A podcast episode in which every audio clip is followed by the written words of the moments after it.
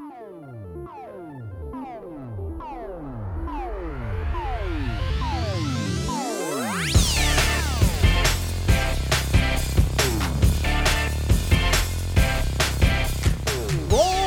Dia, boa tarde, boa noite, galera. Estamos começando aqui o episódio 69 do A Semana em Jogo. E se você ainda não conhece a gente, o nosso cast é a melhor fonte de informação para você saber o que rolou no mundo dos games nessa semana que acabou de acabar. Aqui quem fala com vocês é Caio Nogueira e comigo hoje sempre eu tenho Felipe Lins. E aí, pessoal, como vão? E o Bernardo Dabu também. Tá chegando é três, tá chegando é três, tá chegando, tá Eita. chegando, tá chegando é três. Dizem as más línguas que E3 significa época de estar emocionado. É isso mesmo, é isso mesmo. É isso, é isso, E, é isso. e- é e isso. esse ano a gente tem E3, a gente tem Summer Games Fest, a gente tem é, Nintendo Treehouse, que deve rolar dentro da E3 também, a gente tem outros eventos aí acontecendo. Esse ano tá bem especial aí em comparação com o ano passado, que tava no começo da pandemia, a gente não sabia bem aí como é que... Comparado ao ano passado que não teve nada de E3. Só Nada. teve a Summer Game Fest, né? E aí e É. não teve mais é. nada além de, daquilo ali de relevante. Porque teve os eventos soltos, mas eu acho que eles prestaram atenção que não teve tanta relevância assim pros outros eventos. Summer Game Fest deu bem, tanto que vai ter esse ano de novo. E tem a volta da E3 aí com essa galera toda aí. Capcom, Bandai Namco, todo mundo aí de volta nesse trem maravilhoso da E3, né? Mas vamos lá, fica ligado que no episódio de hoje a gente vai ter Sony vai espalhar o amor pro pessoal da PC, mas diz que sua paixão maior ainda são seus consoles. Para a surpresa de absolutamente ninguém, God of War novo é adiado. Tá chegando a 3, vulgo Natal dos gamers, e agora a gente tem até cronograma. E a Nintendo prova que a casa sempre ganha em processo contra dono de site home. Bom, galera, essas aí são as principais manchetes do programa de hoje. Essa semana, inclusive, foi cheia de notícia, tem muita coisa pra gente comentar, mas antes da gente entrar aí nesse ponto de falar das notícias, de comentar aqui quais são os pontos da semana que a gente tem que discutir, a gente vem aqui fazer o lembrete do nosso grupo do Telegram, que quem já é ouvinte sabe, quem escuta a gente toda semana sabe que a gente tem esse grupo no Telegram, onde a gente consegue ter uma interação maior com vocês, ouvintes. A gente discute as coisas das notícias da semana enquanto elas vão acontecendo. O pessoal ajuda a montar pauta, participa mais ativamente da produção do podcast, porque tá lá junto com a gente, conversando, comentando as coisas da semana. E ainda tem a oportunidade de participar do sorteio de Jorginhos no 0800 aí na faixa. Então, não tem por que estar fora do grupo, galera. Se você é ouvinte da Semana em Jogo, se você gosta do nosso trabalho, se você quer colaborar aqui com o nosso projeto lindo, maravilhoso desse podcast aqui, sensacional, é para estar no grupo. Não tem opção, não tem desculpa. Então, acessa t.me barra amigos e vem fazer logo parte do nosso grupo aí de melhores amigos da Semana em Jogo. Vou repetir o link mais uma vez, t.me barra amigos. Estamos esperando todos vocês por lá. Bom, jabá feito, tamo lá, meus amigos, e aí? Quais são os pontos altos aí de vocês dessa semana, exceto as notícias aqui que a gente vai comentar, porque essa semana foi bem cheia, principalmente esses três últimos dias aqui, que foi notícia em cima de notícia, começando pelo Felipe Lins. Cara, eu tenho um total de muitos nadas pra relatar, brincadeira. Eu joguei quase nada essa semana, que tristeza, velho. Eu joguei praticamente só um pouquinho de Switch, um pouco de Picross, um pouco de do segundo jogo da série é, Famicom Detective Club, né, que eu terminei o Missing Hair e eu comecei The Girls Who Stands Behind, Só os exercícios É o- cerebrais aí pro menino Felipe. né?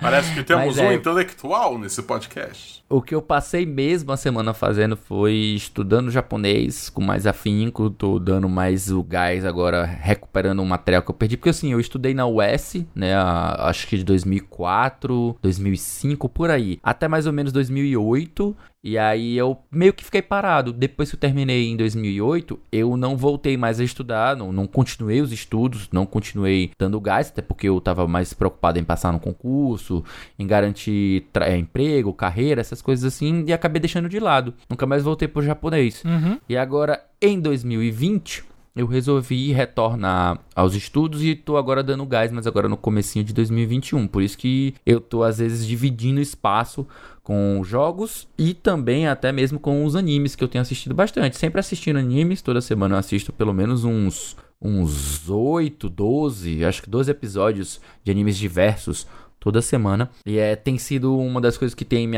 ajudado a ficar longe da tendinite, o que é, o que é bom, né? Apesar de, de que eu prefiro mesmo é estar jogando joguinhos. É isso aí, Mas cada é um se vira do jeito que dá, eu fico aí muito comovido aí com a tendinite do amigo Felipe, mas vou falar alguém que não tem tanta tendinite, pelo menos até onde eu saiba. Semana aí do nosso novo crocodilo, rapaz, o nosso novo jacaré, Bernardo Dabu aí, que está devidamente vacinado. E aí, meu amigo, como é que foi aí essa sua semana aí de, de pós-vacina? Cara, os primeiros dias foram meio complicados, né? Tive uma reação aí meio, meio violenta, fiquei com febre de 39 graus, não foi muito agradável.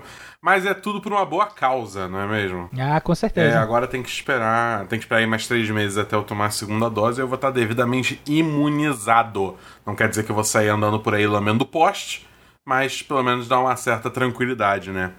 É, mas, cara, quanto a, a games. Foi uma semana meio leve pra mim também, porque essa semana foi muito caótica na minha pós-graduação. Eu tô tendo problema de internet ainda também aqui em casa, então, tipo, eu não tô conseguindo fazer é, tanta live, embora elas vão, vão voltar, pode ficar tranquilo, só tô tentando resolver essa desgraça, que é, a Claro não está colaborando, uhum. mas, mas uma hora volta.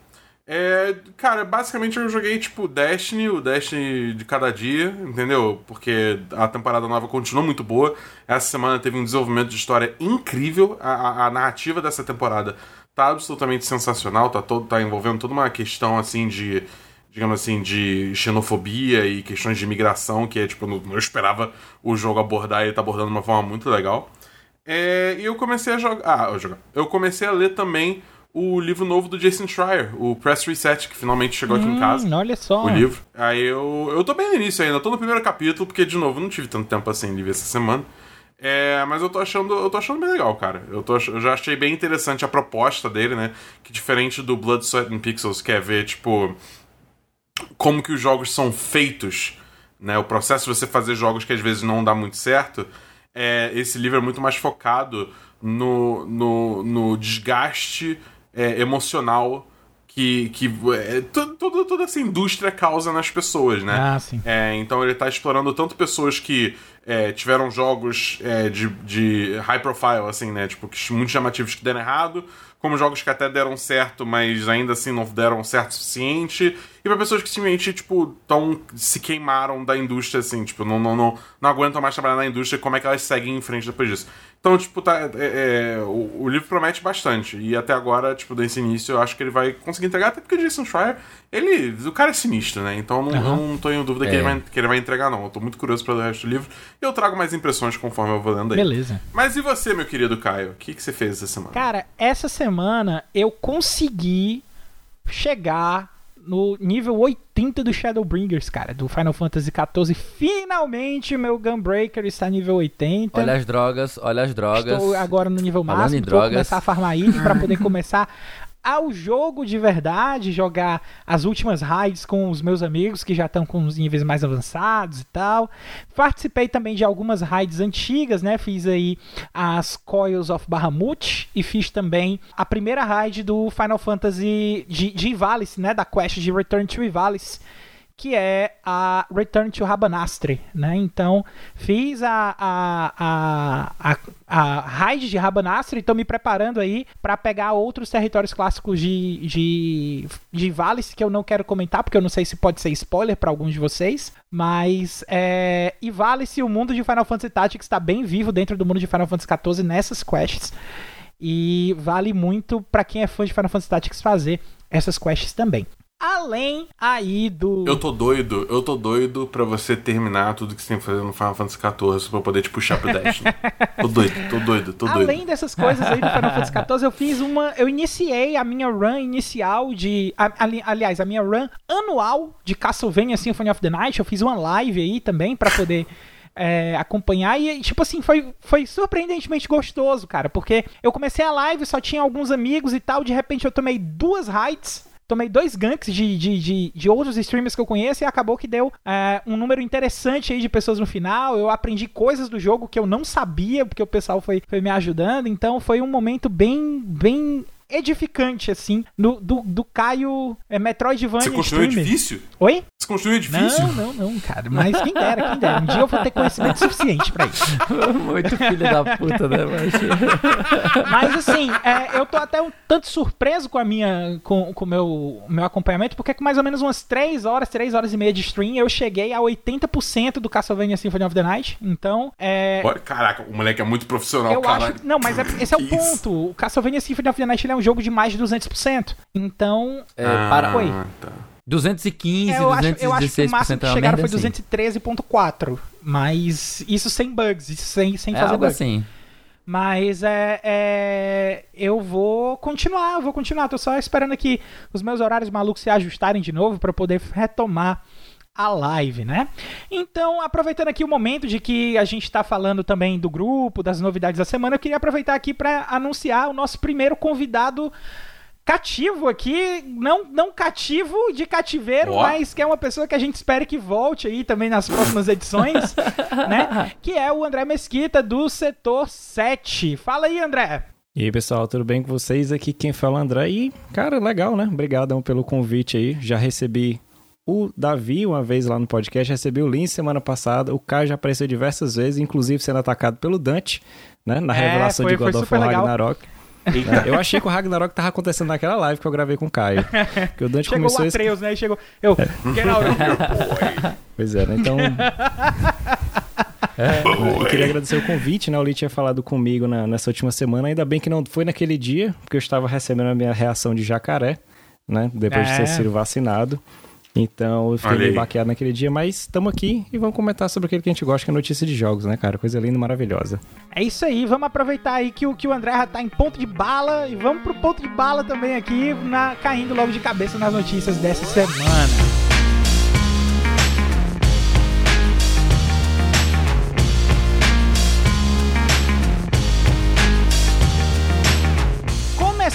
Aqui a primeira primeiro giro de notícias da Semana em Jogo dessa semana, a gente tem um bloco aqui dedicado à Sony. A gente vai ter duas notícias aí falando um pouquinho de Sony. A primeira notícia: Sony vai trazer mais jogos para o PC, mas trata PlayStation como prioridade. Notícia do Felipe Gugelmin. Acho que é Gugelmin, Gugelmin. Se for aí, qualquer coisa, Felipe, tamo junto. Desculpa se eu tiver falado errado. É, tudo que eu peço é perdão. Do canal Tech. Vamos lá fazer a leitura rápida da notícia aqui para vocês.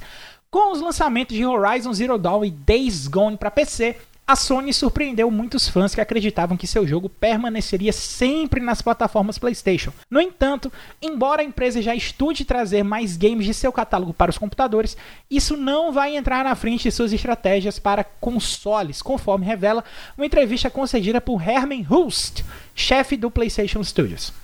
Ao PlayStation Blog, Host revelou que o planejamento da empresa para o PC ainda está nos estágios iniciais e que os dois jogos lançados até o momento tiveram muito sucesso. No entanto, ele garantiu que, abrem aspas aqui para o que ele disse, lançar jogos no PC não vai ser feito às custas da construção de uma empolgante linha de ótimos jogos de console, fecham aspas. Para Rust, o objetivo da empresa é atingir um novo público e permitir que fãs aproveitem o que os estúdios PlayStation têm a oferecer.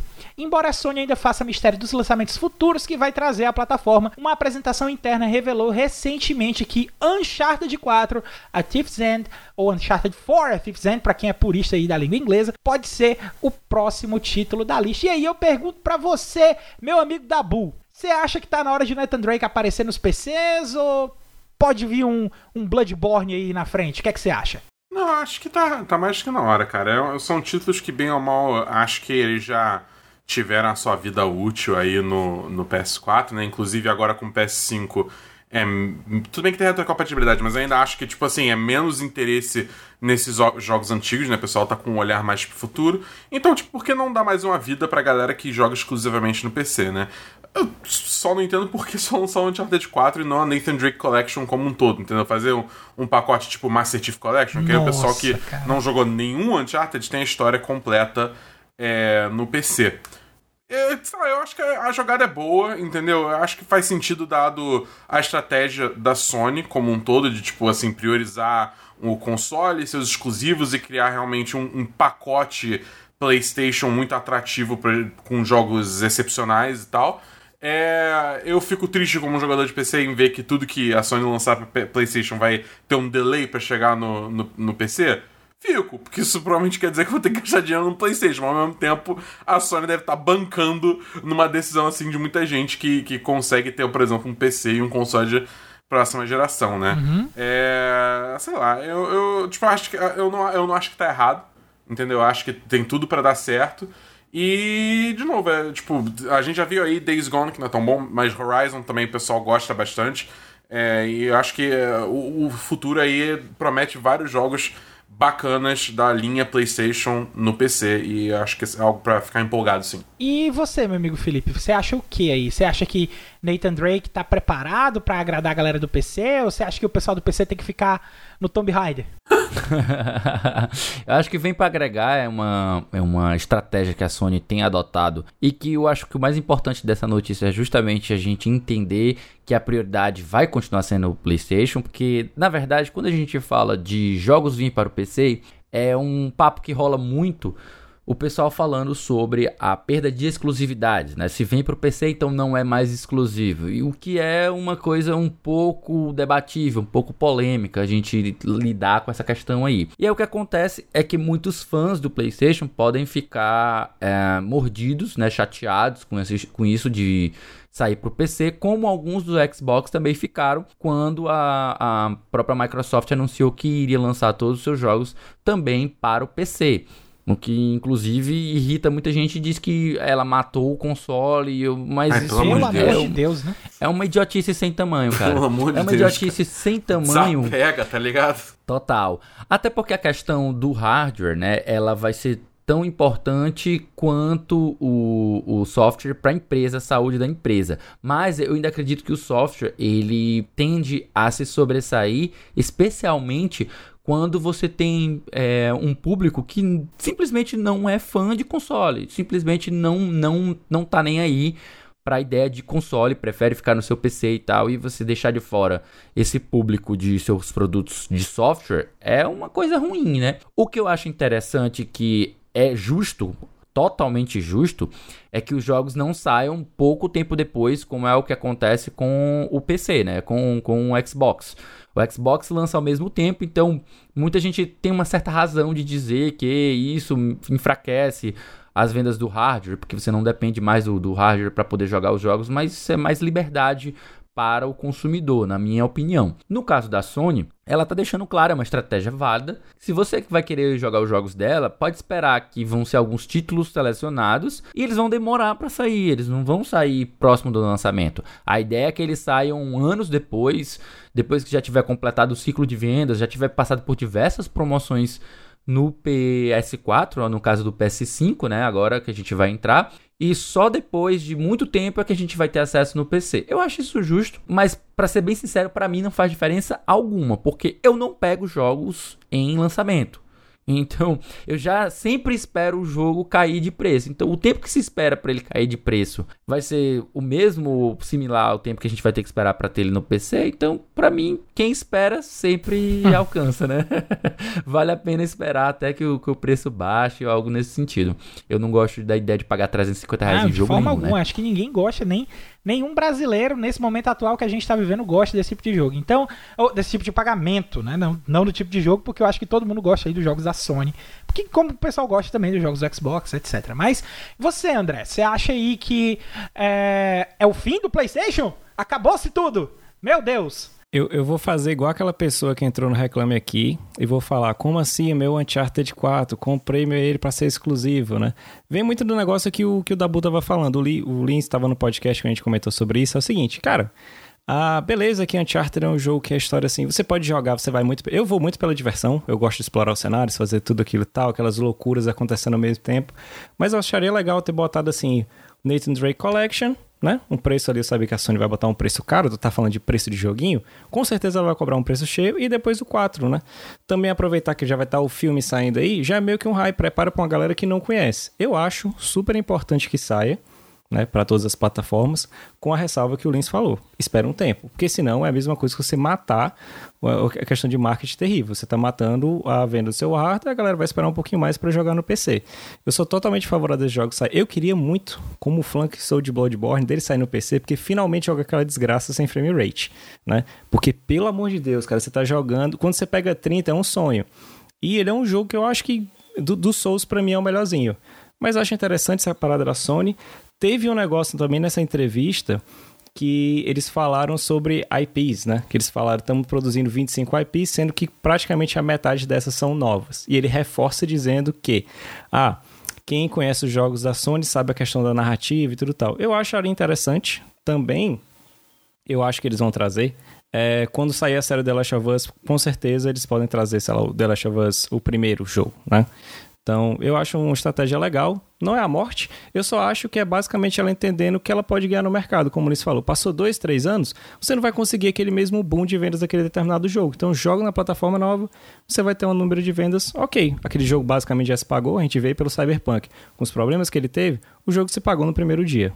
Entendi, entendi. Então, é, eu concordo com, com tudo que vocês estão dizendo, eu também não vejo isso aí como um, uma morte da Sony, ao contrário, eu vejo como uma sobrevida para os jogos já mortos aí dentro do PlayStation, mortos assim entre aspas, né, que são, são jogos que vão chamar a atenção para o console, mas são jogos que, dependendo do tempo que for lançado, todo mundo que ia jogar no PlayStation já jogou, então faz com que o, o, o, jogador consiga ter uma outra opção de plataforma, consiga ter uma outra opção de onde jogar esses jogos, né? E torna o mercado mais dinâmico. A gente tem visto aí também uma movimentação da Microsoft fazendo é, algo parecido, só que sem essa questão de tempo dentro da, do Windows, né? Para os jogos exclusivos dela, a gente tem lançamentos acontecendo ao mesmo tempo, a gente tem os jogos sendo incluídos no Game Pass também, logo de cara. Então, é meio que a Sony tá querendo se aventurar nisso aí também, mas sem arriscar a plataforma, porque como Microsoft tem o Windows, tem essas coisas aí todinhas, e a Sony não tem, a Sony só conta com PlayStation, dá essa valorizada aí na plataforma dela, eu acho válido também. E também a gente não é isto aqui ao ponto de ficar dizendo que, ah, meu Deus, o meu jogo tá exclusivo, perdeu a exclusividade, é, foda-se a Sony, entendeu? Não, não é isso. De forma alguma. A gente sabe que quanto mais gente, quanto mais plataformas, quanto mais opções a gente tiver pra gente jogar o que a gente quiser, onde a gente quiser, é melhor pra gente. Então, eu acho que é uma jogada muito bem acertada aí do lado da Sony. Falando em jogada bem acertada da Sony, a gente tem aqui um outro ponto polêmico que foi dessa semana aí também de jogos exclusivos do PlayStation, que é o adiamento de God of War, né? Notícia aí do Jean Mota do IGN Brasil. Agora é oficial. O novo God of War para PlayStation 5 foi adiado para 2022. A informação veio da conta oficial da Santa Monica Studios, responsável pelo game, no Twitter. A novidade também foi confirmada pelo chefe do PlayStation Studios, Herman Hulst, Olha ele aí de novo, cara. Se ele aparecer mais uma vez aqui, ele pede música. Ele confirmou a notícia em um post do blog do PlayStation, onde diz que, abrem aspas, tomamos a decisão de levar esse jogo para o próximo ano para garantir que o Santa Monica Studios possa entregar o incrível jogo God of War que todos nós queremos jogar. No mesmo post, ele também compartilha que uma versão PS4 do próximo God of War também está em desenvolvimento. Com isso, fica claro que não teremos nenhum teaser ou novidade do jogo para o período da E3 2021. Resta aguardar por novidades futuras de God of War e vale lembrar que também foi confirmado que o novo game não vai se chamar Ragnarok como era especulado. Então, André, e agora, cara? Jogo saindo para PC, God of War adiado. É, é, agora, agora, você vai dizer que a Sony morreu, não vai não? eu não vou dizer que ela morreu. Né? eu, eu vou dizer que eu estou muito feliz de não ter gastado 5 mil reais no PS5. Eu, eu também, cara. Eu vou dizer eu só base... pra dizer isso também. eu vou, só estou muito feliz dizendo que eu não gastei com 5 mil reais no PS5. E assim, a, no, já, já teve outra gente, né? Aquela fiscal de, de tipo assim, ai, meu exclusivo, que foi a briga do Twitter da semana. Poxa, comprei um PS5 porque me, me venderam a ideia que seria exclusivo todos esses jogos do, do meu console. Não ia ser cross-gen. E assim, cara, a gente tá falando de uma empresa, principalmente a Sony, ela não ia perder uma base instalada de mais de 110 milhões de pessoas para um console que o quê? Que não chegou a 10 milhões de vendas. Então, assim, é óbvio. Ia ficar o quê? Vender 10 milhões de cópias. É impossível ela vender todas essas milhões de cópias somente para os usuários de PS5. Então, eu acho a decisão acertada. Ah, só que é aquela. Vamos, vamos, vamos entender também o seguinte. Ah, tá difícil produzir, a demanda tá altíssima. Você vê aqui no Brasil, custando horrores. Chega um Xbox Series X e um PS5 some. Some do mercado. Uhum. Então eu acho bem acertado. Para mim é ótimo, né? Para mim tá sendo ótimo, que eu achei que não ia jogar nenhum exclusivo. Achei que não ia jogar Resident Evil 8, mas saiu Resident Evil 8. Então, para mim tá super de boa ah, essas notícias. E eu quero que venha mais, saca? Principalmente God of War, cara. Eu achei muito bom ter jogado ele. O The Last of Us 2, quando saiu, o meu PS4 não aguentou. Eu tive que ele queimou a fonte Eita. tanto que eu fui. E eu tive. Foi sério, eu gastei, Eita. eu gastei no, Nossa. no The Last of Us, eu gastei os 250 do jogo, mais 700 do concerto, né, Pra poder finalizar ele completo. Ah, Mas, Ai. mas assim, eu acho que é possível. Tem muita gente botando o fato do Cyberpunk. Eu acho que não vai acontecer a questão do Cyberpunk, porque não tem aquela diferença drástica entre PS3 e PS4, como a gente viu na arquitetura, né? Que a Sony pegou os jogos do PS3, basicamente remasterizou e vendeu de novo no PS4. Mas assim, não acabou a Sony, só é uma vitória pra gente que não tem dinheiro tanto no Brasil pra comprar um console de nova geração e vai poder jogar tudo tranquilinho. É isso aí, é isso aí. Eu tô com o André, eu assino embaixo de tudo que o André falou, mas e você, meu amigo da Bull, você acha que é, nesse momento aí a gente pode aproveitar esse tempo que God of War foi adiado pra jogar o quê, cara? Cara, tem tanta coisa pra jogar, cara. Tem tanto jogo ainda saindo aí. Tem tanto jogo. é, se você não quiser gastar dinheiro, jogo free to play aí, como por exemplo Destiny 2. Fica informação aí, quem quiser jogar. Mas, tipo, falando sério. É, é, é, eu- cara, eu, eu como muito do que o André falou, sabe? Eu fiquei. Tipo, acho que ninguém, ninguém que acompanha assim, a indústria de uma forma mais próxima realmente achou que God of War 5, sei lá, porque não é mais Ragnarok, né? Eles confirmaram que não é Ragnarok. Então vamos chamar de God of War 5. Que God of War 5 não ia realmente sair em 2021, entendeu? Dada a pandemia, dado que o jogo simplesmente desapareceu desde que ele foi anunciado, não teve nem gameplay, não teve nada, entendeu? Embora eu ainda espero, espero ver uma gameplay desse jogo no, na E3 desse ano, acho que tipo, a gente vai ver um corte vertical aí na E3 desse ano pra ter uma, uma primeira, primeiras impressões assim. Mas esse, tipo, Eu acho que dá pra dar um glimpse, sim. é, exatamente. Alguma coisa vai ter, entendeu? É, porque realmente não foi mostrado nada desde que ele foi anunciado, né? E, enfim, então faz, faz todo sentido esse jogo ser adiado pra 2022 e que, cara, se precisa de mais tempo pra desenvolver, toma mais tempo pra desenvolver, entendeu? Vai lá, faz tudo com calma, entendeu? Tá num momento caótico por causa da pandemia, toma seu tempo, tudo bem? Porque, cara, eu prefiro muito mais que eles demorem um pouco mais pra lançar o jogo e o jogo lance bom, nível o God of War 4, né? O God of War Reboot, que seja, do que sair um jogo meio capenga, porque foi lançado antes da hora. Cyberpunk. é. Mas enfim, eu, eu- sei lá, é tipo, cara, o que mais tem pra jogar hoje em dia é jogo, é jogo free to play, entendeu? Você tem Apex, você tem, você tem o Destiny 2, você tem é, os jogos de carta todos, entendeu? Você tem Warframe, você tem, tipo, cara, Fortnite, tem uma gama infinita de jogos aí pra jogar. Então fica tranquilo, tipo, beleza, você comprou um PS5 e tá meio sentido porque não vai ter jogo se tivesse escutado o tio da Bull desde o início, você não estaria nesse buraco, entendeu? Porque eu falei lá atrás, assim, ó, não vale comprar um console ainda, não tem jogo pra esse console. Mas tudo bem, comprou, beleza. Joga aí uns jogos do PS4 remasterizados, rodando melhor, entendeu? Baixa uns jogos free to play aí, vai ter outros jogos lançando legais aí nos meses por vir, que não vão ser exclusivos, você pode jogar no teu PS5 também pra ficar para rodar bonitinho. Então fica tranquilo que, que, que a, a hora dos exclusivos da Sony vai chegar. Isso não resta dúvida. E com certeza aí nas próximas semanas com a E3 a gente vai ver mais disso aí é, se aflorando através de trailers, anúncios, gameplays e por aí vai. E você, meu amigo Felipe, você acha que vai ter God of War na E3 ou isso aí é balela? Espero que sim, cara. Espero que sim. É mostrar pelo menos um gameplay, mesmo que ele tenha sido adiado, pelo menos como é que tá a cara dele.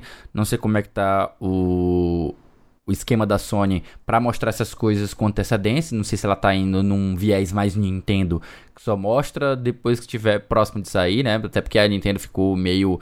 Nossa, eu vou mostrar um negócio pra galera ficar reclamando, tipo Pokémon Arceus. né? Então, não sei. A galera fica meio, meio pegando no pé quando encontra alguma coisa incoerente, alguma coisa Metroid ainda Prime em 4 que o diga, meu pré-alpha. amigo. É, Metroid Prime Lembra, 4 que o diga, lembra né? da poça do jogo do Homem-Aranha? É, não. É, é, é, Shin Megami Tensei 5, que é, apareceu em 2017, foi, foi 2018 e, tipo, sumiu. Nunca mais ninguém ouviu falar nada, absolutamente nada. Enfim, é, eu só quero dizer uma coisa: 36 anos, né? Eu tenho 36 anos incompletos, faço agora em outubro 36 anos, 15 anos acompanhando essa indústria de perto, aqui seguindo E3, essas coisas assim e tal. E toda geração, toda geração a gente tem esse lenga-lenga, esse chororô de gente reclamando que não tem jogo, comprou um console que não tem que não tem nada ainda. Eu sempre digo, olha, gente, early adopter só se for. É isso mesmo.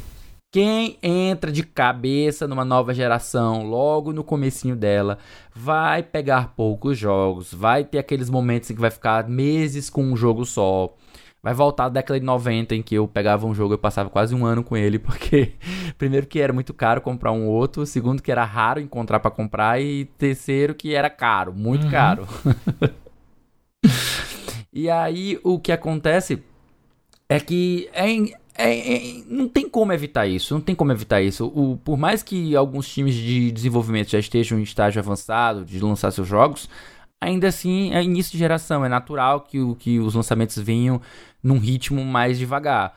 Então, quem tá achando ruim aí que investiu 5 mil, cara, não é a primeira vez que você vai ver isso acontecer. Tipo, em, outros, em outras eras foi igual. Quem comprou o PlayStation 4 também no começo não tinha muitos jogos. A própria Sony ela lançou um comunicado que ela não estava entendendo por que, que o PlayStation 4 estava vendendo tanto se não tinha nem jogos.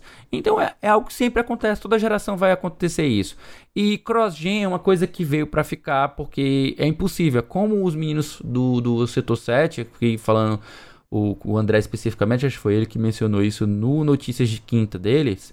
Eles disseram, porra, 10 milhões de unidades versus 110, sei lá, 110 milhões de unidades que é a base instalada do PlayStation 4. Por que que tu vai ignorar essa base massiva se tu ainda não conseguiu nem suprir a demanda suficiente para poder vender mais do que 10 milhões de unidades de PlayStation 5, né? Então, eh, os preços ainda são muito altos, então não vale a pena você lançar exclusivos que não tenham motivo de ser exclusivos, né?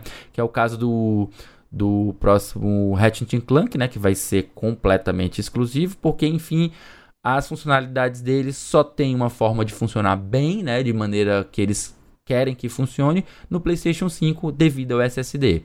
E é isso, não, não acredito que a gente possa impedir outros jogos de ser se eles não forem utilizar algo que seja específico, que só funcione no PlayStation 5. Então, por mim, tinha era mais títulos aí multiplataforma. É, eu vi aí ao longo da semana a respeito dessa notícia, eu tinha visto algumas pessoas é, meio que comentando de que, ah, meu Deus, isso vai atrasar os jogos do PlayStation 5 ainda mais, a gente não vai ter exclusivo bom. Cara, não é isso. Tá? Literalmente não é isso. God of War é uma franquia que é, é, é de uma relevância extrema para a Sony. E eles não vão deixar de perder um centavo que eles podem dentro do, dos consoles PlayStation. E se eu fosse a galera que tá chorando, eu ainda me preparava para aceitar agora o War Collection sendo lançado no PC daqui pro final do ano. Tá certo? Em, em linha com o que foi aí da, da, das últimas notícias, nada impede a Sony de fazer uma coletânea mega gigante de God of War e lançar para PC né? Até o God of War 3 aí. Eu não diria o God of War 4, esse último que saiu, né? Porque ainda tá muito cedo, mas quem sabe a tela pode lançar até mesmo o próprio God of War, cara. E é o que eu falei na. Cara, eu não sei se tá muito cedo, não. Se você parar pra pensar, porque esse jogo já tem. Pois é. É, 2018 já tem. E talvez até seja uma aí, boa dela lançar. Horizon já tá no e talvez PC. até seja uma boa dela lançar, exatamente porque a vai estar tá chegando God of War 2 aí, a galera vai estar tá no hype. A galera do PC vai querer consumir God of War. Então, Cara, eu, eu, eu gostaria só de fazer uma. A Sony precisa dar um nome pra esse jogo logo, cara. Porque o, a, o cara tá chamando de God of War 2, a gente antes tava chamando de God of War Ragnarok, aí eu falei mais cedo God of War 5. Mas é Ragnarok. Só dá um nome ah, pra esse jogo. God of War do menino, God of War do menino 2. Pronto. Cara, é o Ragnarok, Pronto. cara. É. Até o momento, o nome do jogo é God of War Ragnarok. Não tem mas eles que bater a cabeça. Não é Ragnarok. Tá na notícia que eles confirmaram que não é Ragnarok, tá ligado? Deixa, mas é o nome do projeto. Chama assim e deixa até ter um título Rapaz, definitivo. O que tá, de, o que tá definido, de o que não tá Pelo definido, menos... eu não sei. Eu sei que o que tá definido é esse primeiro bloco. E vamos agora pro nosso segundo bloco, que a gente tem muita coisa para definir aqui ainda.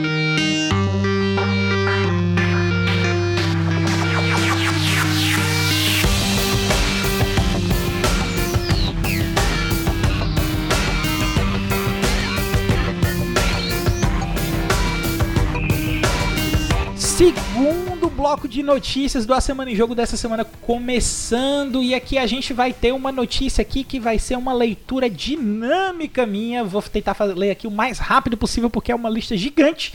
Porque E3 2021 revela agenda de conferências que terá até Capcom e Bandai. Notícia aí do Gianluca Del Cielo do Tecmundo. Então faltando apenas nove dias para começar a ESA, organizadora da E3 2021, finalmente revelou a agenda de conferências e conteúdo que podemos esperar no evento, que terá publishers estreantes como a Capcom, a Gearbox e outras. Então, confere aqui a agenda nessa leitura rápida. No sábado, dia 12, a gente tem o pré-show começando às 14 horas. A E3 vai se iniciar com as conferências da Ubisoft, Gearbox e também uma sessão com a Games Beat e um direct da Devolver Digital. No domingo, dia 13, a gente tem o pré-show começando às 12h45. Conferência do Xbox e Bethesda começando às 2 horas. Lembrando que na E3 a conferência do Xbox é junto com a Bethesda, então você uma, é uma conferência dupla das duas juntas. Lembrando que é para quem aí tava debaixo de uma pedra, debaixo de um, de um Dwayne Johnson, como a gente brinca aí em outros podcasts colegas, a, a, a, Xbox comprou a Bethesda aí, né? Então faz todo sentido do mundo eles terem essa conferência em pá. Depois dessa conferência, a gente vai ter apresentações especiais da Square Enix, PC Game Show e Future Game Show. E depois a gente vai ter Warner Bros. Games 24 Entertainment e uma apresentação do jogo Back for Blood. Aí na segunda, dia 14, a gente tem o pré-show começando às 12 horas, conferências da Capcom, Take-Two Interactive, Mythical Games, Freedom Games e da Razer aí de acessórios aí de PC, de, de notebook gamer, essas coisas. Conferências de várias desenvolvedoras indies também vão acontecer nesse dia e há apresentações de Verizon, Intel Vision e da Van. No, na terça-feira, dia 15, a gente tem o pré-show começando às 12. Tem direct da Nintendo às 13 no horário de Brasília, com 40 minutos de duração. Altas expectativas aí para esse, esse Nintendo Direct. Conferências da Bandai Namco, Eureka Games e GameSpot. E o evento vai ser finalizado com a apresentação do Official E3 2000, 2021 Awards Show, que é o show que a E3 faz para se premiar uma coisa bem narcisista, na minha opinião, mas fazer o quê? Ah, e aí, galera, como é que tá aí essa, essa animação aí de vocês? Porque semana que vem começa conferência atrás de conferência, notícia atrás de notícia, é aquele período gostoso do ano que todo mundo que acompanha videogames gosta. E como é que tá aí a expectativa de vocês, começando pelo nosso queridíssimo Felipe Lins? Cara, eu tô dividido, cara, porque essas datas aí essas datas, elas batem com as datas da CPI, rapaz. Putz! Putz! O melhor anime Cara, da temporada. É a melhor série da temporada, Vai com certeza. Eu, não sabia que a CPI também Nossa. tava dentro da Summer Game Festival, não, né? Anunciaram isso depois, foi? Não é, cara. Eu quero, eu quero saber, eu quero saber se o jogo, inevitável jogo da CPI vai sair pra última geração ou pra nova geração de consoles, entendeu? Nossa senhora, velho. Vamos ver aí. Eu sei, eu sei que é o seguinte, é, vai ser uma semana muito intensa para todo mundo que trabalha com jornalismo. Especialmente para quem tá acompanhando. Tem muito. Eu, eu conheço alguns jornalistas, como por exemplo o Gamer de Esquerda, que ele tá, ele tá cobrindo a CPI. Então, nessa época, eu, eu fico imaginando como vai ser a loucura que vai ser ele tá querendo. Ele estar ao mesmo tempo é, tentando cobrir a CPI e se ele vai se dispor a, a cobrir a E3. Até parece que não, não sei se ele vai fazer isso, né? Eu, eu fosse ele, não faria, focar, focava só na CPI mesmo, porque já vai ter muita gente cobrindo na E3, não precisa, tipo, é mais e mais gente acaba sendo redundante.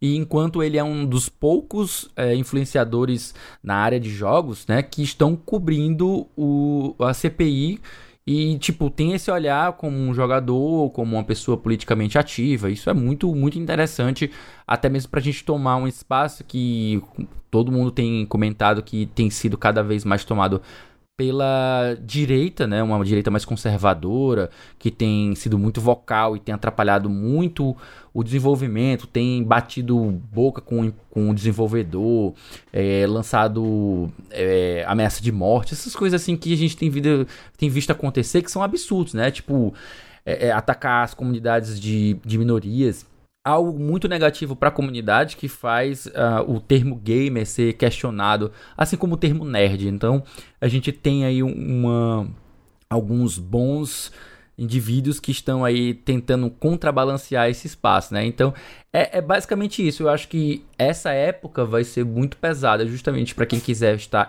é, quem quiser estar politicamente é, consciente, né? Por conta das coisas da CPI vai ter as coisas da E3 e concomitantemente também estarão acontecendo as coisas da Summer Game Festival. Eu acho que eles vão buscar o, o Jeff, ele é muito, muito inteligente, então eu acho que ele vai evitar sobrepor coisas, ele vai tentar evitar que eventos coincidem justamente para que ele possa surfar nessa, nessa onda e ele aproveitar os momentos em que a E3 não estiver acontecendo para lançar outros outros anúncios e tal.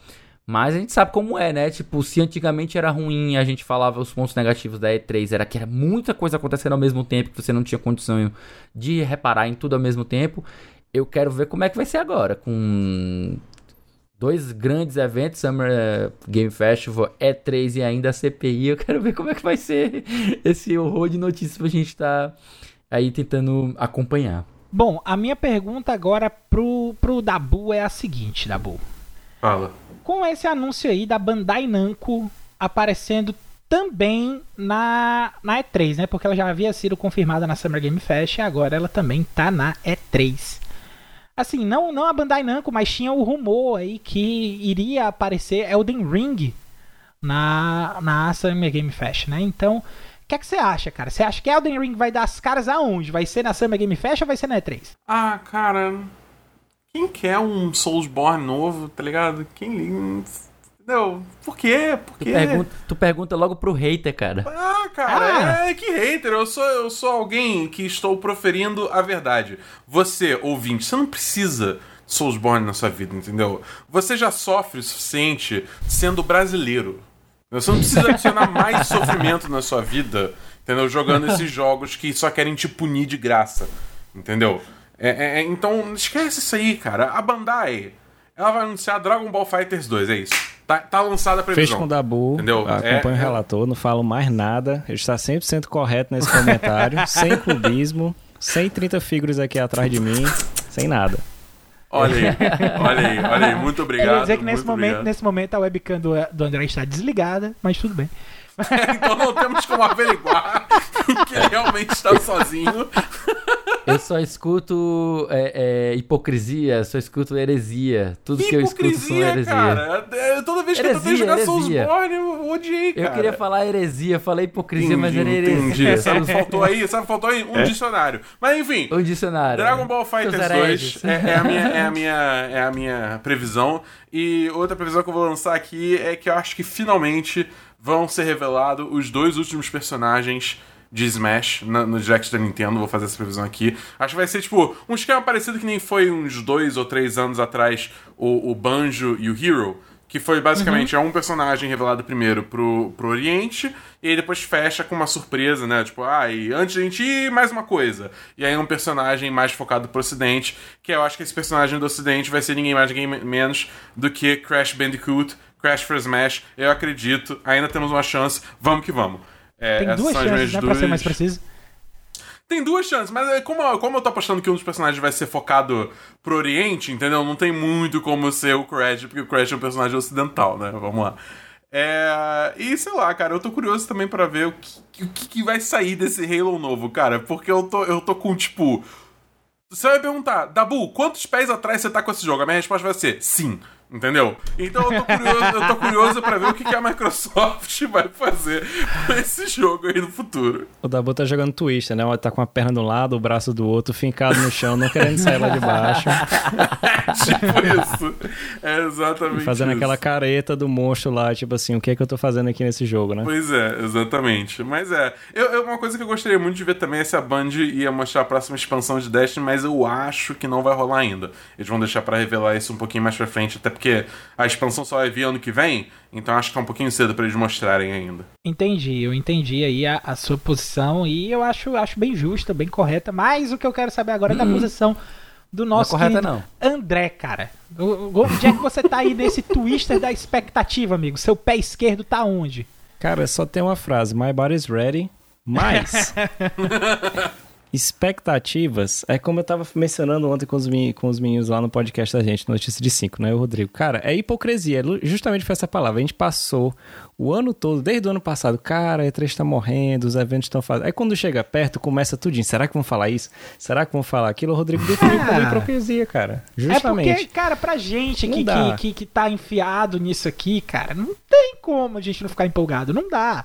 Assim, mesmo que é. seja só o mínimo possível, assim, só pra gente prestar atenção, a gente fica empolgado. Eu acho que o, o, o, o período a gente gostava mais de reunir os amigos pra assistir as conferências do que Isso. da maioria das conferências. Então, a gente sente essa necessidade, principalmente com esse período de pandemia, que a gente tá com tudo à flor da pele, que a gente tem uma coisinha assim, uma fagulha de esperança vira um- um- uma labareda gigantesca, entendeu? Então, eu acho que tem muito disso aí também. Tem total. É tanto que eu falo isso tudo, enquanto isso eu tô com o Photoshop aberto, fazendo a grade, o bingo, os eventos que a gente vai fazer, as coberturas. to- Olha aí, rapaz. Mas como o. Tem toda uma colônia Mas de claro, férias sempre aí, tem. ó. É como o Dabu falou. a- Cara, eu não sei o Elden Ring porque. Ele, pra mim ele ainda tá na parte do delírio coletivo barra efeito Mandela.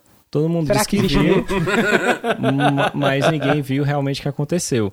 Eu acho que um Dragon Ball novo seria interessantíssimo, por quê? Pra galera começar a vender mais, pra parar de tirar dinheiro dos trouxas feito eu, das DLCs, pra gente ficar comprando personagem. E também seria bacana, eu acho que foi um jogo muito bom. Fazer um Dragon Ball Fighters novo com o sistema do novo Guilty Gear, sabe? De rollback. Eu acho que seria perfeito. Foi muito elogiado, Nossa principalmente na senhora, demo. pelo amor Seria de Deus. a melhor Deus, coisa cara. do mundo. Porque eu parei de jogar online justamente porque eu tinha raiva daquele matchmaking online. Cara, era terrível aquele netcode. É péssimo, péssimo, péssimo. Não Ah, adiantava. vou jogar uma partida aqui, 15 frames de delay. Ah, Não dava, cara. Vou jogar com japonês. Eu sou humilhado pela minha internet ruim e por não saber jogar como ele. Então era terrível. Era uma humilhação dupla. Pra pegar o troféu de 520 mil pontos, cara, foi um sofrimento. Não pelas lutas, mas por causa do netcode, se liga? Mas assim, Uhum. minha expectativa e também são dos eventos, por causa, como o Lee falou, não só dos horários da CPI, mas bate com os horários que eu tô dando aula. Então. Ah, olha aí, tem que É, ter exato. três olhos.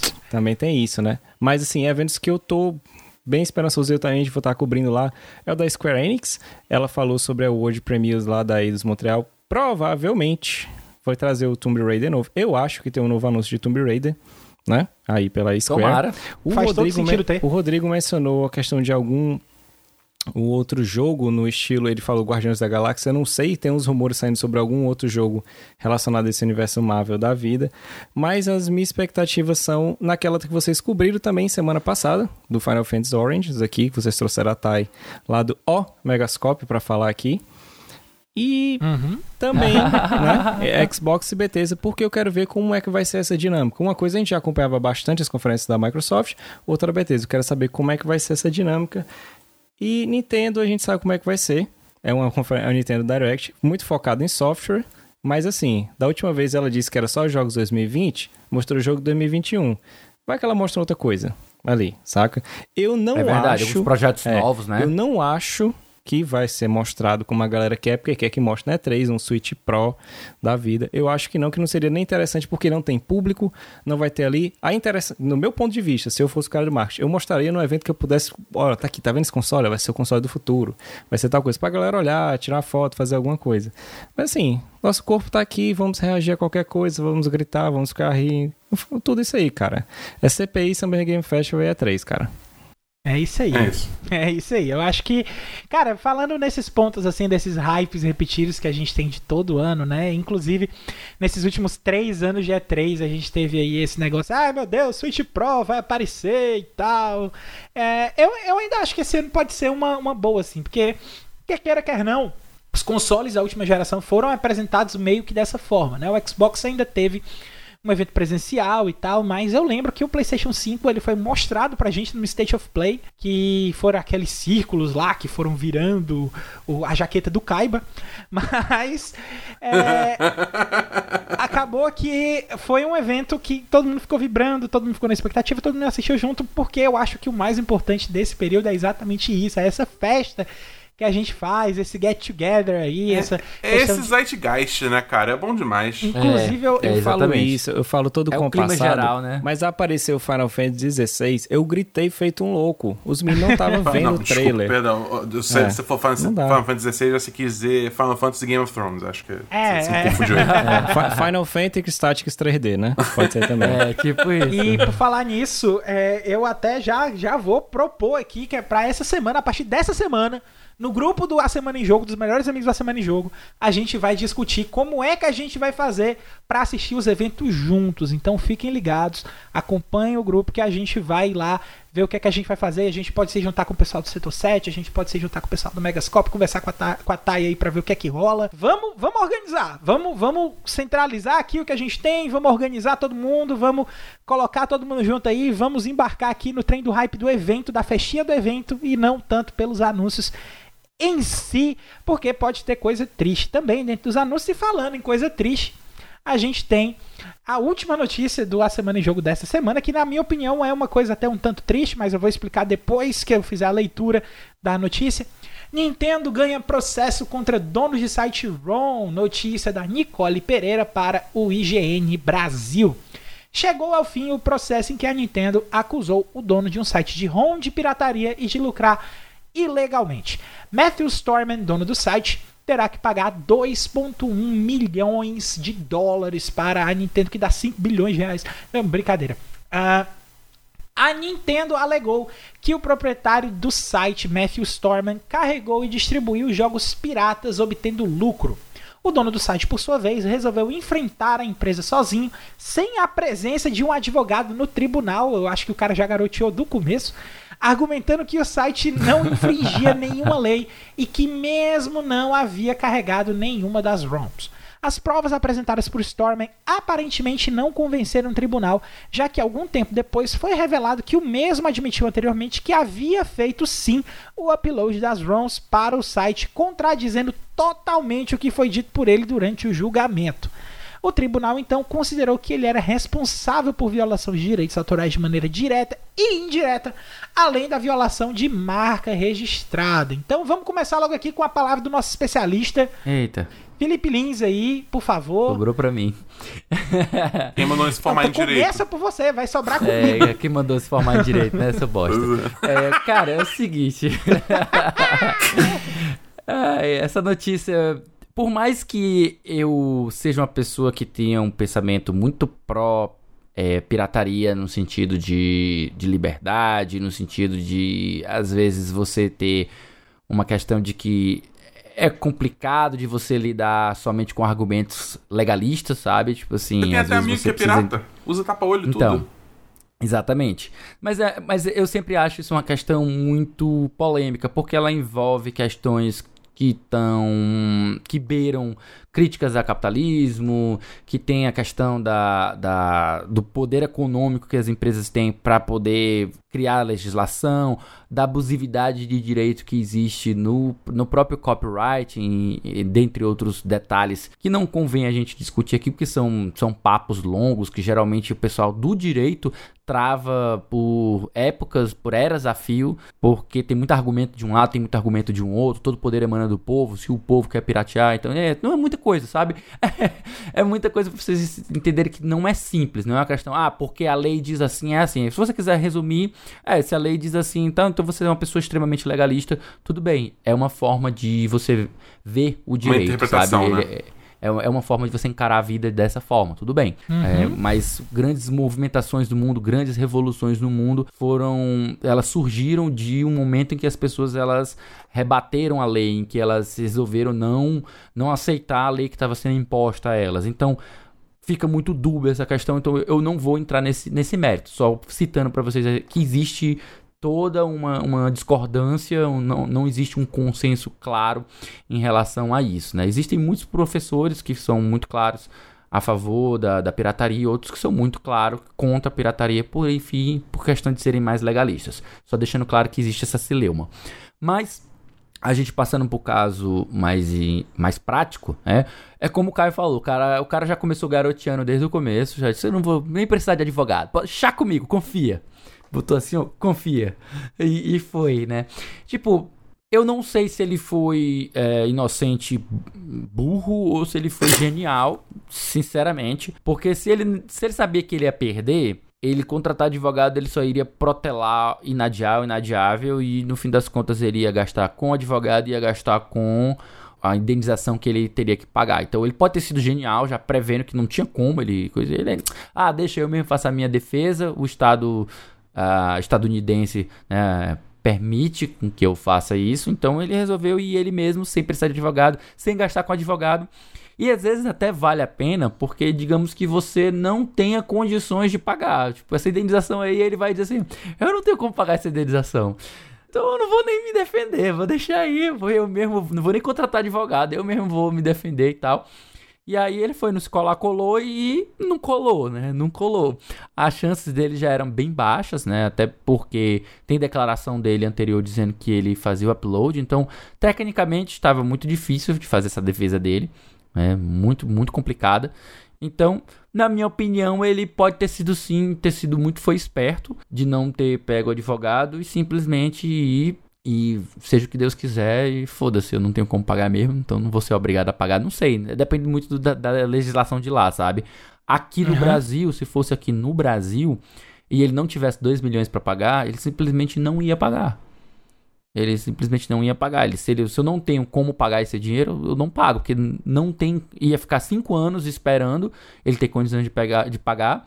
E depois de 5 anos, decai o direito, ele não ia ter como pagar. Porque, enfim, como é que tu paga, sei lá, 2 milhões para Nintendo, se tu tem uma, se tu não tem uma capacidade de pagamento dessa. Talvez Mas... a, a, multa, a, talvez a multa tenha sido pequena, 2 milhões, se a gente levar em consideração para Nintendo, 2 milhões é migalha, é migalha. Uhum. Uhum. Talvez esses 2 milhões já tenham sido já escalonados pro poder contributivo dele, o, o tanto de dinheiro que ele poderia pagar. Aqui no Brasil, se fosse, por exemplo, eu, você, Dabu, ou você, Caio, ou você, André, que tivesse uma situação dessa, a sua casa é considerada pela Constituição como um bem de família, não poderia ser penhorado. Talvez o, o, o carro que você usa seja utilizado para o trabalho, ele também não poderia ser, ser também considerado bem de família, não poderia ser penhorado. E aí é sobrar o quê? Eu não tenho joias, eu mal tenho dinheiro no banco, não tenho como pagar, não vou pagar. Ponto. Mas Ponto. Aí, aí deixa eu te perguntar, assim, é, é tipo, por exemplo, digamos que eu tenha, assim, que eu esteja valendo no momento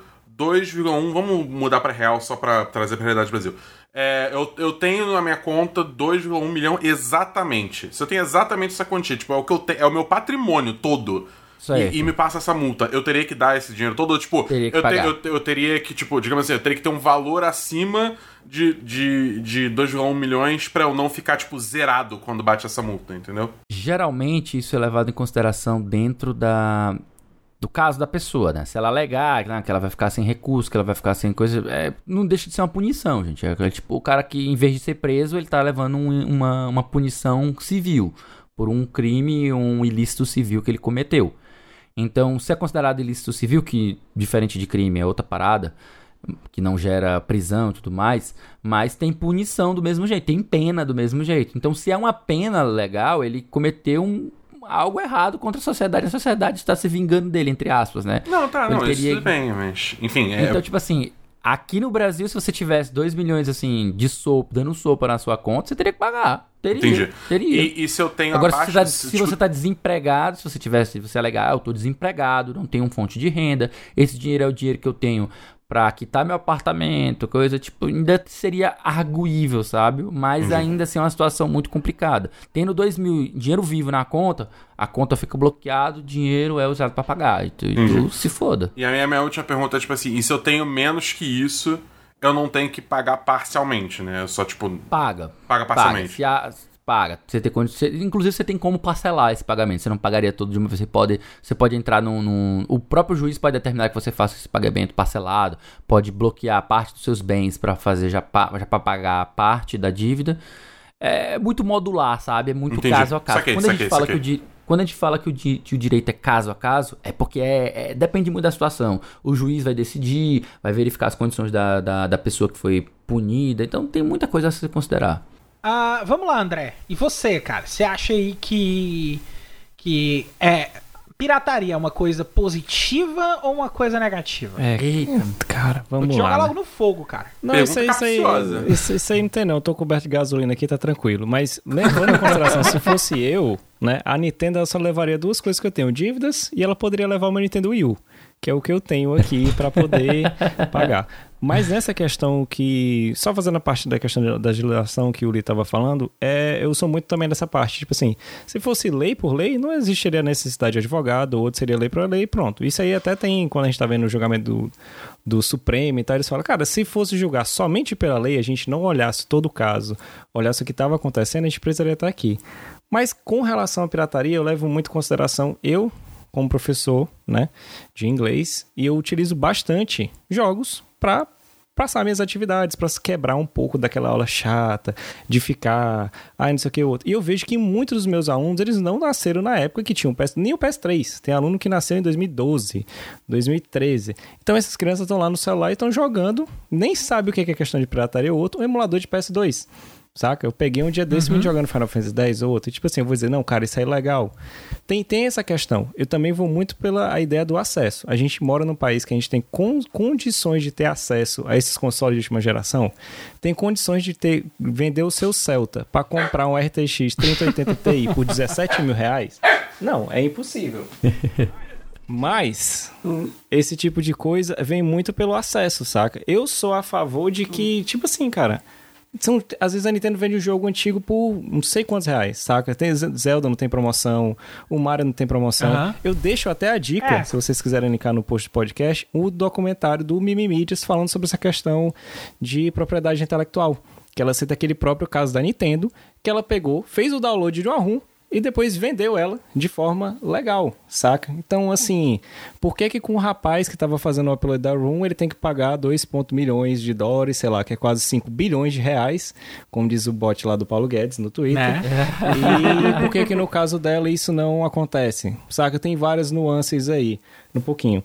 Na questão, eu sou muito a favor da acessibilidade. Então, se quanto mais poder pessoas tiverem direito a uma tecnologia, conhecimento, informação, para mim, ok, saca? Eu, eu, sou muito desse ponto de vista. Só, só, adicionar um ponto aqui, que é uma coisa que é, é, é, é um ponto controverso e muito polêmico também nessa, nessa questão, é que quando você tem o direito autoral, ele geralmente ele acaba 70 anos depois da morte do autor, né? Você tem isso tipo para músicas, para livros e tal. Mas quando você pega uma obra como, por exemplo, um jogo, que é um, é um, produto, é visto como um produto, não como uma obra, mas que tem esse caráter de, audio, de também de direito autoral, é muito complicado. Como é que não existe 70 anos de morte do autor? Quem é o autor? O autor é a empresa. A empresa não vai morrer para você ter 70 anos depois acesso ao domínio público. Então isso que meio que coloca jogos, será que jogos não entram em domínio público? Que história é essa? Como é que é isso? Então, é, é um ponto controverso também dentro dessa questão do direito autoral. Por isso que eu digo uhum. várias vezes, eu não me canso de dizer, a pirataria tem sentido de existir não só como acesso, né, economicamente falando, mas também como uma questão política. É uma questão política. Você se é contra ou a favor da pirataria também tem uma questão política aí nesse, nesse no meio dessa história. Eu também sou muito pró a respeito desse tipo de coisa de, de acessibilidade, mas eu vou além. Eu, eu sou pró-memória, né? E eu acho que hoje em dia, quer queira, quer não, a melhor forma que você tem para manter a memória dos jogos viva é a emulação, é a, a, a é a forma primordial para você manter isso. Ah, mas a, a detentora do, da, do, da marca do jogo pode fazer um lançamento de, de um remaster, de uma versão, de uma coletânea. É, cara, mas tem empresa aí também que, que não existe mais. O que é que eu vou, por exemplo, fazer se eu quiser jogar um, o Clock Tower da Hillman do Super Nintendo? Entendeu? E se eu quiser usar ele como um exemplo, se eu quiser usar ele como estudo de caso para alguma coisa.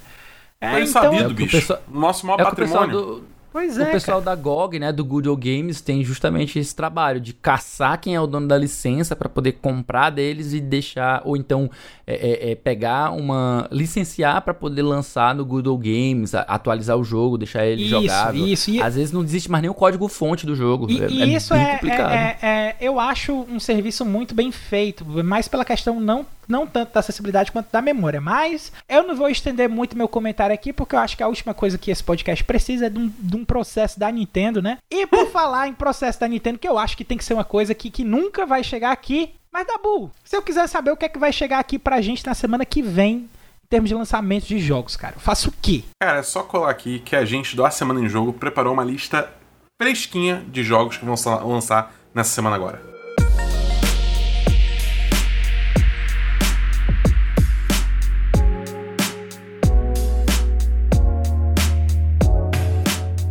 Nessa semana de 7 a 13 de junho de 2021, a gente tem aqui uma lista com 10 lançamentos, olha aí, bem bonita, com jogos até que eu fico até honrado de anunciar que vão estar aqui, né? Eita. Como, por exemplo, os quatro jogos, cinco jogos, aliás, do dia 8, né? Em que a gente tem Backbone, que é um jogo de detetive que está sendo lançado para PlayStation 4, Xbox One, Nintendo Switch e PC, se bem que a versão que vai estar chegando agora é a versão de PC, porque a de consoles vão estar chegando ainda numa data a ser decidida ainda esse ano. A gente tem o lançamento de Chivalry 2, né? Que está sendo lançado aí para PS5, PS4, PC, Xbox Series e Xbox One. A gente tem Edge of Eternity sendo lançado aí para PC exclusivo, né? E é um action RPG até com um traço bem clássico. A gente tem aí também Neptunia Universe no, no PlayStation 5 sendo lançado também no dia 8. E a gente tem aí finalmente para os fãs dos Fighters Guilty Gear Strive sendo lançado para PlayStation time! 5, PlayStation 4 e PC. Apenas para quem Yes. tem pré-order, porque o jogo realmente só vai ser lançado no dia 11, vai ser lançado com três dias antes aí para quem fez a pré-order. Eu, inclusive, vou fazer a minha daqui a pouquinho. A gente tem Estão, no estão, dia. estão sentindo esse cheiro? Acho que é o cheiro do jogo. É, É o cheiro do jogo. A gente tem também aí a, a chegada de um MMO que está sendo até bem esperada, né? Que é a chegada do Phantasy Star Online 2 New Genesis sendo lançado aí para Xbox Series X, Xbox One e PC. Já está chegando aí no dia 9 de junho. No dia 10 a gente tem o lançamento de Final Fantasy VII Remake Integrate, que é Square responde meu e-mail. que é o remake Action RPG aí, lançamento aí da versão da história da Yuffie, do que é que aconteceu com a Yuffie, a história dela lá dentro de Midgar, aí que é por enquanto exclusiva do PlayStation 5, né? E vai- a gente Dá não seis sabe meses aí. aí, tu vai ver. É, a gente Dá seis meses aí pra tu a ver. gente não sabe É, quanto tempo rapaz. vai durar, mas é uma, tempo, é uma exclusividade temporária que eu acho pessoalmente que vai ser quebrado junto com a exclusividade temporária do Final Fantasy VII Remake base. A gente também tem no dia 10 a Ninja Gaiden Master Collection, uma compilação de jogos de Ninja Gaiden da série desde o remake do PlayStation 3, né? Que é uma versão aí já um pouquinho mais robusta, chegando para PlayStation 4, Xbox One, PC e Nintendo Switch. Para quem nunca jogou Ninja Gaiden, eu recomendo fortemente essas versões porque Vai vir. É. Alguém sabe dizer se vai vir as versões Sigma do jogo? Eu, eu acho que sim, eu vou, eu vou dar uma confirmada nisso aí, mas aí a gente comenta lá no grupo dos melhores amigos que aí a galera vai entrar para poder descobrir a resposta dessa sua pergunta. Boa. No dia 11 de junho, a gente tem o lançamento de Game Builder Garage, que é um joguinho de fazer jogos que está sendo lançado para Nintendo Switch no dia 11 de junho mesmo, diretamente. Não vai ter outra plataforma, é uma, uma engine de jogos que está sendo lançada à venda dentro da Nintendo Shop, né? Inclusive teve até, tá tendo até uma movimentação É da grande própria da Nintendo. própria Nintendo Shop fazendo uma propagandinha da Game Builder Garage. Então, para quem tá interessado, para quem gosta de desenvolvimento, para quem quer experimentar, vale a pena. E a gente tem aí também no dia 11 o lançamento dele, citado aqui nesse podcast, Ratchet Clank Rift Apart, chegando no dia 11 de junho, exclusivo para PlayStation 5 por motivos de SSD. Além dos jogos dessa semana, esse quarteto do A Semana em Jogo tem mais um monte de conteúdo para você ficar ligado. Toda sexta-feira tem episódio novo do Vale a Pena Jogar com o nosso queridão que não está aqui, o Davi do Bacon, fazendo uma review de jogo que ele acabou de zerar. Toda segunda-feira você escuta o Dabu no Semana dos 10, um papo entre amigos sobre os filmes, séries e jogos assistidos ou jogados durante a semana. Basta procurar por 10 de 10 no seu agregador de podcasts favorito. Lá no Spotify você encontra um monte de conteúdo produzido pela galera do Cast Potion, o podcast com aquele já conhecido papo catedrático sobre videogames. E uma vez por mês, o Backlog Game Club traz um papo extenso, profundo, saboroso e crocante sobre um jogo novo. Projeto pessoal e muito bacana do nosso querido Felipe Lins.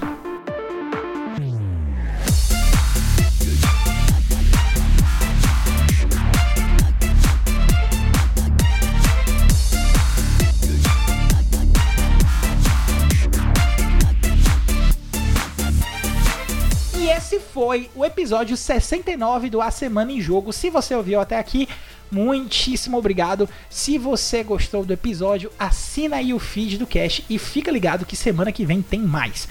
Antes de encerrar o Cash, a gente deixa aqui o nosso muito obrigado ao pessoal da Gen Brasil, pessoal do Tecmundo, pessoal do Canal Tech aí pelas notícias lidas nessa edição e principalmente ao André e o pessoal do Setor 7 pela presença nessa edição do podcast hoje. A gente fica muito honrado aqui com a sua presença, meu amigo. Então vou dar esse espaço aí para você fazer seu jabá. Vai que é tua, cara.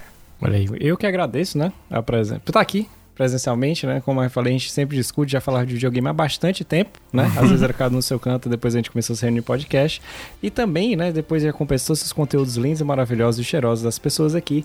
Se você também quiser conteúdo de jogos, barra animes, todo dia tem de um a dois vídeos lá no canal do Setor 7. Basta você procurar no YouTube Setor 7. Não é o cara do sobrevivencialismo usando facas e machados, é o que tem a bolinha da matéria com o número 7, tá? Então vai ter de um a dois vídeos, sendo um de jogos e um de animes. A gente também tem o nosso lindíssimo podcast semanal de notícias, que é o Notícias de Quinta, que vai ao ar ao vivo toda quinta-feira lá no nosso YouTube e depois aos sábados ele é republicado na, no seu agregador de podcast favorito. E também, se você gosta de mangá, tem um Rômulo quando chega sexta e sábado enlouquecendo, lendo e gritando hype de todo tipo de mangá.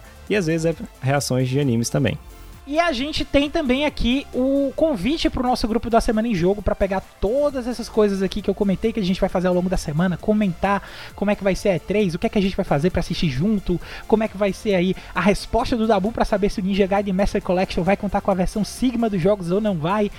Para isso e muitas outras coisas, você acessa t.me barra amigos. A gente está esperando todo mundo lá. E para finalizar, que tal seguir a gente nas nossas redes sociais? Eu tô no arroba foi o Caio no Twitter.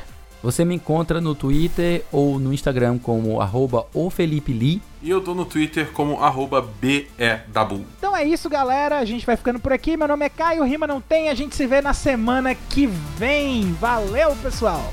Valeu, galera!